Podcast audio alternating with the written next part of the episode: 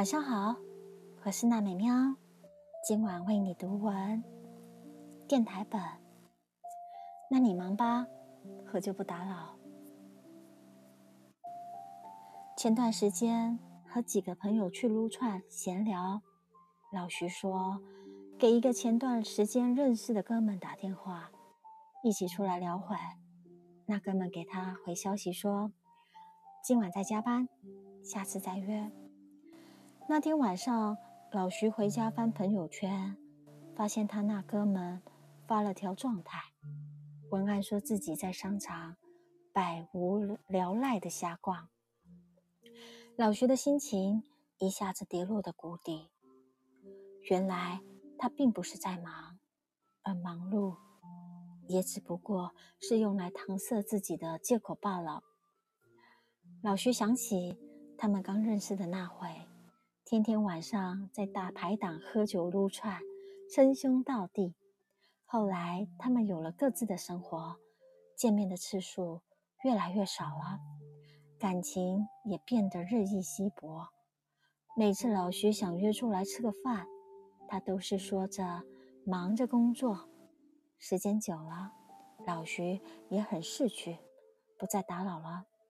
慢慢的，两个人变成了朋友圈的点赞之交。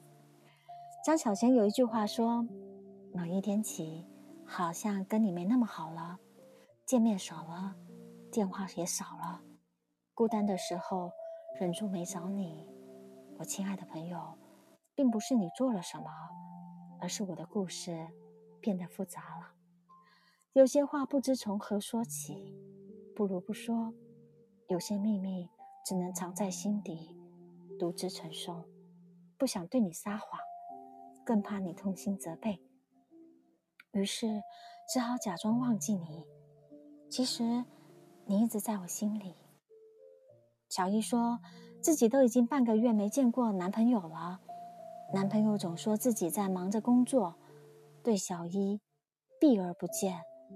小伊给他发消息，他也很少回复。昨天小伊终于忍不住拨通了男友的电话。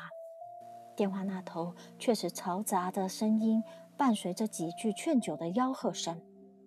男友不耐烦地说：“我在忙，晚一些再说。”随即就挂了电话。小一再一次拨打的时候，对方已经关机了。小一说起这件事的时候，哭红了眼睛，看着别人的男友送礼物、陪着逛街、吃饭，接到女朋友的电话。第一个时间飞奔到身边，而自己的男友就像是一道摆设。最近一次见面，也是急匆匆的去酒店，欢愉过后就抽身离开，把他自己丢在空荡的酒店房间里。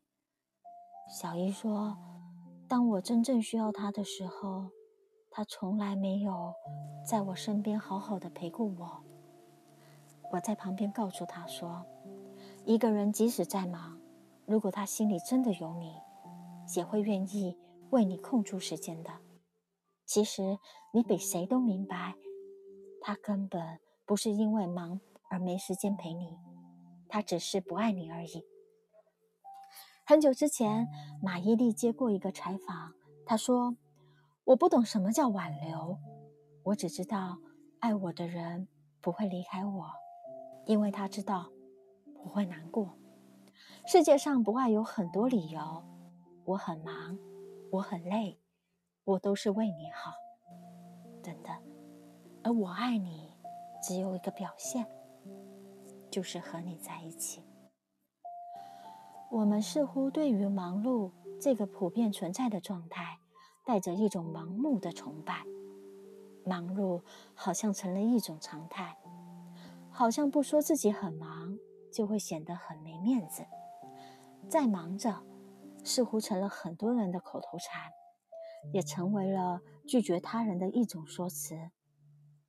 你总说要应酬，要陪客户，要和家人聚餐，参加朋友的聚会，等等理由，只是为了逃避那些自己并不想见的人。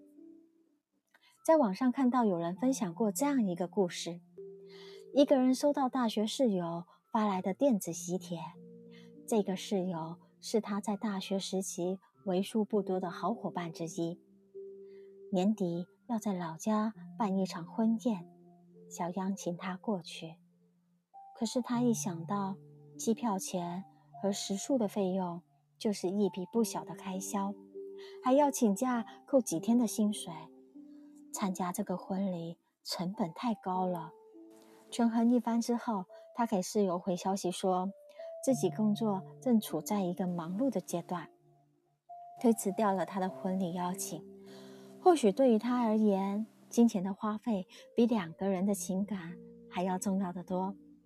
如果你在他心里分量足够，我想无论多忙，相隔多远，他都愿意腾出时间去见你。当一个人频繁的对你忙的时候，你应该就能懂读懂他话里真正的意思。即使你没有那么重要，并不值得我消耗时间和精力来维系咱们俩的这段感情。可是很多人都忘记了，能够被自己婉婉言拒绝的，往往是那些愿意为自己付出真心的人。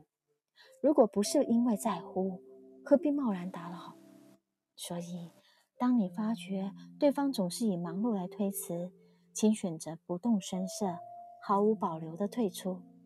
你真的不必要单方面的去维护这段关系，把所有的热情浪费在一个对自己不再有诚意的人身上，既为了为难别人，也勉强了自己。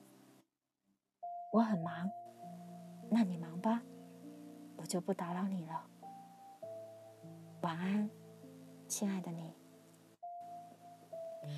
今天的读文到此晚安。